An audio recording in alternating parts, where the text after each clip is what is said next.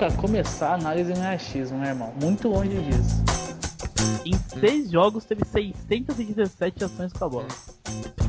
Com a chance de perder a taça, 8. Ah, não, o contrário. 4 de perder, 8 pra ganhar. 0 a 10 É. pra perder? É. 5, 4, 5. Eu não entendi o que ele falou. E o que a gente está expondo aqui não é uma opinião, né? São fatos, são números, são dados, são estatísticas. Scouts analisa.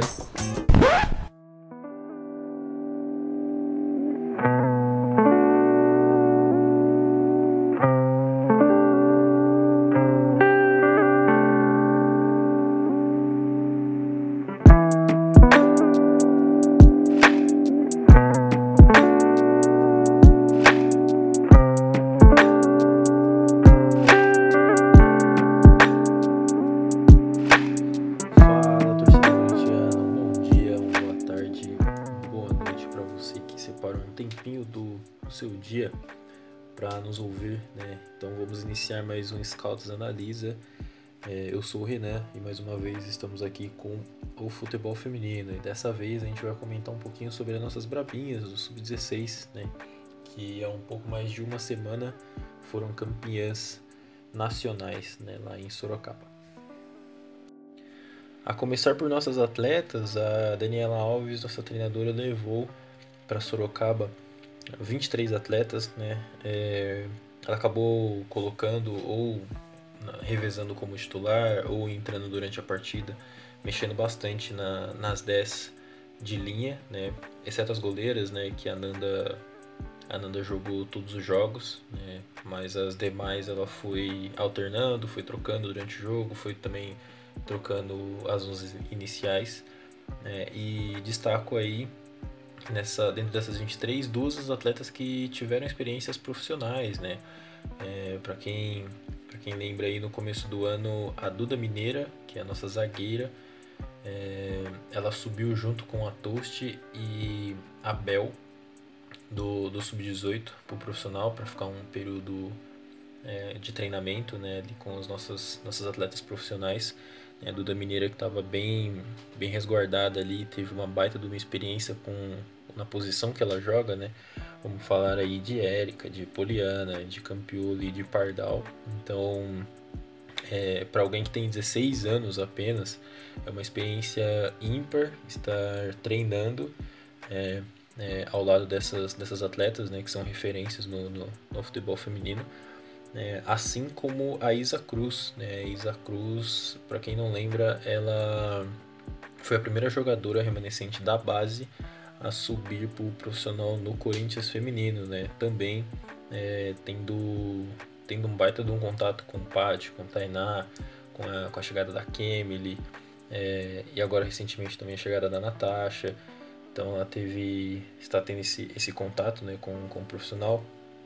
Mesmo, mesmo não indo para os jogos, ela treinou com o profissional, vem treinando com o profissional, então é, são dois jogadores aí que, mesmo com 16 anos, acabam, acabam subindo pro profissional e tendo uma baita de uma experiência com todas as atletas renomadas. né. Agora partindo para os dados né, desse, desse Campeonato Brasileiro Sub-16, né, vou dividir entre fase de grupos e a fase final, a semifinal e a final.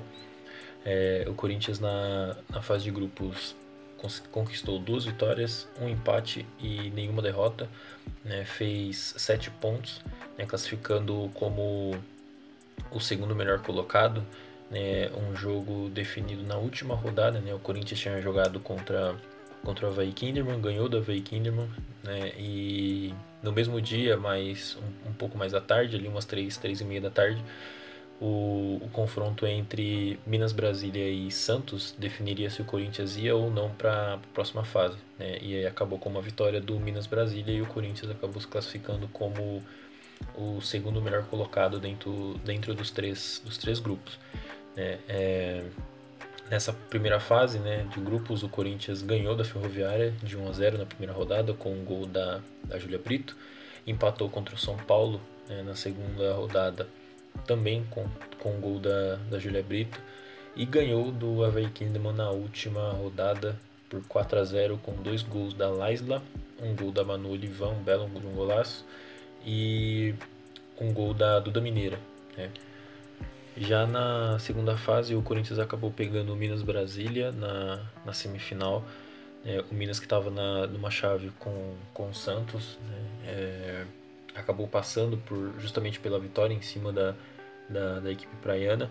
É, o Corinthians nesse, nesse jogo empatou em 0 a 0 e ganhou de 5 a 3 né, no, nos pênaltis, passando para a final né, contra o, o Internacional. O Internacional que foi a última equipe campeã é, do Campeonato Brasileiro Feminino Sub-16 né, no ano de 2020. Nesse jogo, o Corinthians empatou em 1 a 1 com um gol da Duda Mineira é, e, e foi para os pênaltis ganhando pelo placar de, de 4 a 2 Então, fazendo um balanço geral, é, nós tivemos como artilheiras a Júlia Brito, a Laisla e a Duda Mineira com dois gols cada uma e a Manu Olivan com um gol. O Corinthians sofreu dois gols, sendo um na, na fase de grupos e, e um no, na final apenas, né? E fez sete gols ao todo no campeonato, né? Ficando com um saldo de gols de cinco. É, e para quem acompanha um pouco aí da, da, das categorias de base, né? Não só do Corinthians, mas também de, de outras, outras equipes, sabia que o Corinthians caiu num grupo complicado, né? Visto também pelo por um lado pelo critério do Campeonato Brasileiro Sub-16, né, de classificar apenas o primeiro colocado de cada grupo e o segundo melhor colocado dos três grupos, né, o segundo melhor colocado da competição, é, e muito pelo histórico também do Corinthians de não ter passado na, na, quando quando disputou não ter passado, não ter nunca passado e por essa adequação do time também, né? A, a pandemia acabou é, afastando nossos, nossos treinamentos, a gente perdeu algumas atletas, mas é, a gente viu que o, trabalho da, Daniela Alves e a confiança da diretoria nela é, teve o campeonato, o campeonato sub-16 como, como resultado. Né? Então, se a gente pegar o São Paulo, São Paulo foi campeão em 2019 é, e teve participação também nas fases finais de 2020. Né? A Ferroviária também. A Ferroviária teve participação nas fases finais nos últimos campeonatos. Né? Se a gente for pegar os times que a gente enfrentou na primeira fase. Né? Já os times que a gente enfrentou na segunda fase, o Inter foi o, o último campeão de 2020. Então o Corinthians bateu de frente com os últimos dois campeões, campeões né? Foi o São Paulo na fase de grupos empatando em 1 a 1 e jogando muito bem. E contra o Internacional, que foi campeão é, em 2020 né, empatando em 1 a 1 também, levando para os pênaltis e ganhando nos pênaltis. Né? Então isso mostra que a confiança e o trabalho na, na, que a Daniela Alves fez foi, foi muito bom. Né? Um elogio à postura do Corinthians, né? É, desde, o, desde o jogo contra a Ferroviária até o jogo contra o Internacional. Né? Um, e falando do jogo do Inter do, do Minas Brasília, é um jogo muito estudado também por nossas defesas. É, o Corinthians sempre pressionou lá em cima. Então isso que para mim ficou de destaque né, nesse, nesse campeonato brasileiro foi o, a vontade que o Corinthians tinha de roubar a bola adversária já no seu campo de defesa, né, para ter menos metros para correr, menos espaço para correr, porque já estava mais próximo do gol, é, para também forçar o erro adversário de, de não dar espaço, de não dar, dar deixar a linha de passe para o adversário também errar essa, essa posse, esse, esse passe ou esse lançamento e acabar sobrando pro, pro Corinthians. Então isso foi, foi um dos destaques né, né, do, do, do Corinthians, foi uma marca absurda que o Corinthians fez. É, e, e, e, acredito que isso também tenha, tenha influência na forma como, como o Corinthians é, passou. Né? Se a gente for pegar é, os, os, os, finalistas, né, São Paulo, Minas Brasília e Internacional, o São Paulo fez 14 gols e sofreu 5. Né? O Minas Brasília fez 10 e sofreu 1. O Inter fez 10 e sofreu 6. O Corinthians fez 7 e sofreu 2. Né? Sendo que um desses gols, um, um, cada gol foi em fases diferentes. Né? Um foi contra o São Paulo na primeira fase e o segundo gol foi contra o Internacional na segunda fase. Né? Então, é, o Corinthians foi muito bem defensivamente.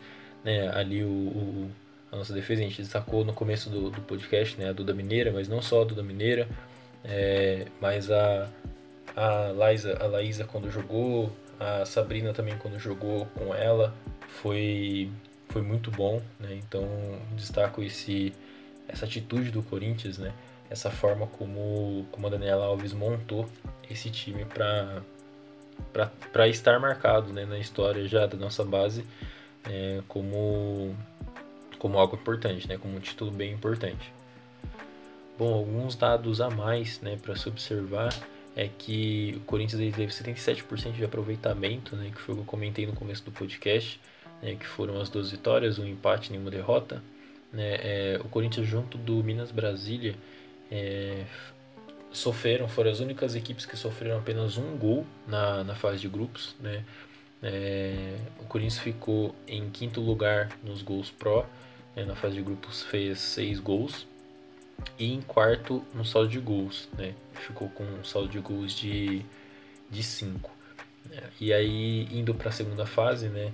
O Corinthians conseguiu ganhar, né? Bater de frente, empatou com ambas as equipes, né? Marcou gol em uma das equipes é, que tiveram 100% de aproveitamento, né? Empatou em 0 a 0 e empatou, empatou em 0 a 0 com o Minas Brasília e empatou em 1 a 1 com o Internacional levando para os pênaltis. Ambas as equipes na fase de grupos teve 100% de aproveitamento, né?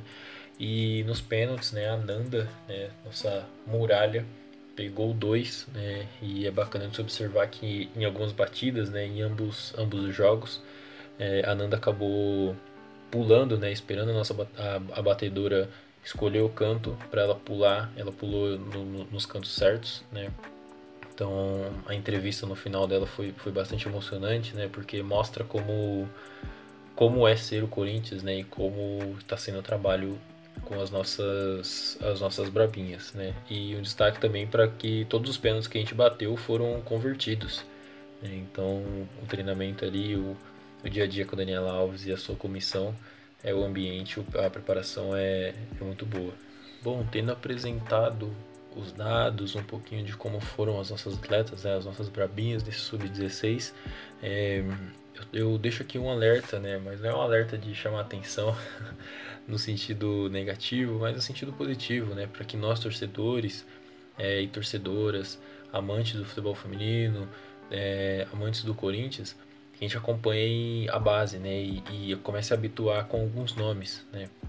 Assim como eu falei no começo do podcast, né, a Duda Mineira e a, e a Isa Cruz foram atletas que subiram para o profissional para ter essa experiência, né, que são do Sub-16. Né, a, a Toast e a Bel também subiram para ter essa experiência no, no, no, profissional, né, que são do Sub-18. Mas a gente pode, pode ver outros nomes, né, como a Daíse, a lateral esquerda, a Vicky, a meia, a Lais, o atacante, a Manu, atacante, a Júlia Brito, meia, é, a Nanda, goleira, então a gente pode, pode ouvir esses nomes, né? Pode ser que não no profissional, mas talvez indo para o sub-18, assim como o sub-18 já está rolando e essas jogadoras estão fazendo parte, né? Algumas, algumas jogadoras foram incluídas né, nesse pro sub-18, né? Algumas fizeram são, é a base, né? O sub-18 é a base do sub-16 e outras jogadoras foram, foram incluídas. É, então é, é, muito isso. A gente tem que começar a, a, se habituar mais com esses nomes, né? Ainda mais agora que a gente tem muitos acessos, o, todos os jogos a gente consegue encontrar é, em plataformas de, de, de, transmissão. Então, se a gente perdeu algum jogo ao vivo, tem o jogo gravado, ou se assistiu o jogo ao vivo, quer rever o jogo para começar a habituar com os nomes, a como as, as nossas atletas jogam, é, é interessante é porque essas atletas estão do sub-16, é, estão do sub-18, estão em desenvolvimento, mas são atletas que elas querem servir, querem, querem defender o manto alvinegro no profissional. É, antes de partir para as considerações finais, né, algumas curiosidades né, do nosso sub-16. É, no Corinthians, nossas brabinhas passaram pela primeira vez para a segunda fase né, e, e quando passou foi campeã, foram campeãs, né? Então, elogiar o trabalho é, tanto das atletas, né, no treino, no dia a dia, com a preparação, quanto da comissão técnica, quanto também da diretoria, né, uma confiança mútua no trabalho. É, Daniela Alves que trouxe algumas jogadoras é, e perdeu algumas jogadoras, né, muito por conta da pandemia também. Mas o trabalho está feito, foi feito e ainda vai continuar sendo feito. Então é, é algo a se parabenizar. É, assim como também a data, né? Para quem lembra aí é, na memória, até porque não, não, não dá para esquecer, né? É, dia 4 de julho pode-se dizer um dia do Corinthians, né? Um dia de uma data inédita né, para o Corinthians. Assim como no masculino em 2012 o Corinthians conquistou a Libertadores de forma invicta, no feminino, na base no Sub-16, dia 4 de julho, o Corinthians conquistou o seu primeiro Brasileirão Sub-16 de forma invicta. Então, é, são duas das curiosidades aí que não deixam também de ser importantes. Né? Isso também é, é, reflexo de um, de um bom trabalho. Né? É claro que a data também pode ser que caiu é, de forma inusitada, né? mas não deixa de, de estar marcada aí na, na nossa história. Bom, galera, finalizamos aqui mais um Scouts Analisa, né, falando um pouquinho sobre as nossas campeãs brasileiras sub-16, né, e uma data muito importante né, e que ela passou a ficar ainda mais importante. Né, ambos os títulos, tanto a Libertadores quanto o feminino sub-16, de forma invicta. Então, meu muito obrigado para você que ficou até o final, que separou um tempinho do seu dia para ouvir esse podcast. Não deixe de acompanhar as nossas atletas. O Sub-16 já finalizou a sua, a sua participação no campeonato com título, mas temos o Sub-18 em andamento. Então não deixe de acompanhar. Um grande abraço e vai Corinthians!